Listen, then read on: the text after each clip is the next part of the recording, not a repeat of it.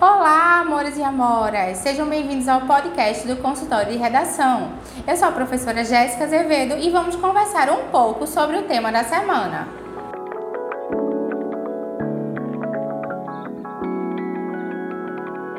Oi, amores e amoras! Então, nesse episódio, conversaremos um pouco sobre o tema a educação financeira como alternativa para solucionar o endividamento das famílias brasileiras.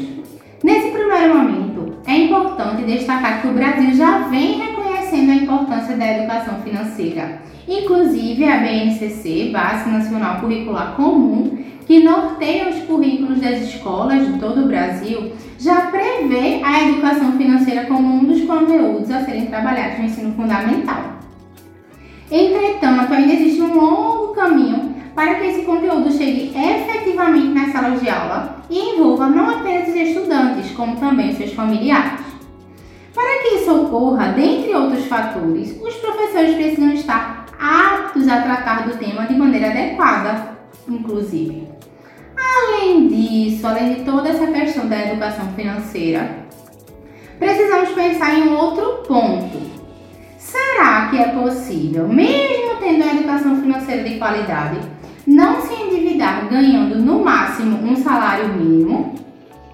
Será que para combater o endividamento é preciso mais do que trazer a educação financeira para a vida das pessoas? Então vocês precisam aí pensar que talvez esse desafio só possa ser superado se a educação financeira estiver aliado, aliada no caso, a uma valorização adequada do salário mínimo, né? Se a o preço das coisas sobe, o salário mínimo precisa acompanhar esse aumento né, da inflação, dentre, outros, dentre outras questões.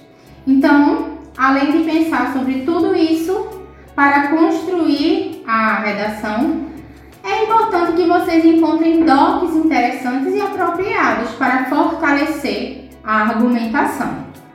Pode ser um exemplo de famoso, de algum famoso que já ganhou muito dinheiro, tem aí esses reais que dão prêmios pra, para, para pessoas comuns, né? E até para pessoas que já têm aí uma realidade financeira legal, mas hoje estão endividados. Então, será que esses famosos, inclusive jogadores de futebol, artistas, que já ganharam muito dinheiro ao longo da vida e hoje estão endividados, poderia compor o DOC de vocês, do D1 ou do D2?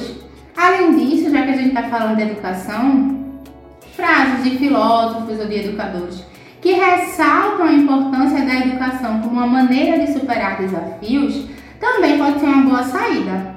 Então pensem aí, espero que vocês tenham gostado desse episódio. Esse tema é bastante interessante, traz muito pano para manga, como dizemos, e vale muito a pena refletir sobre ele.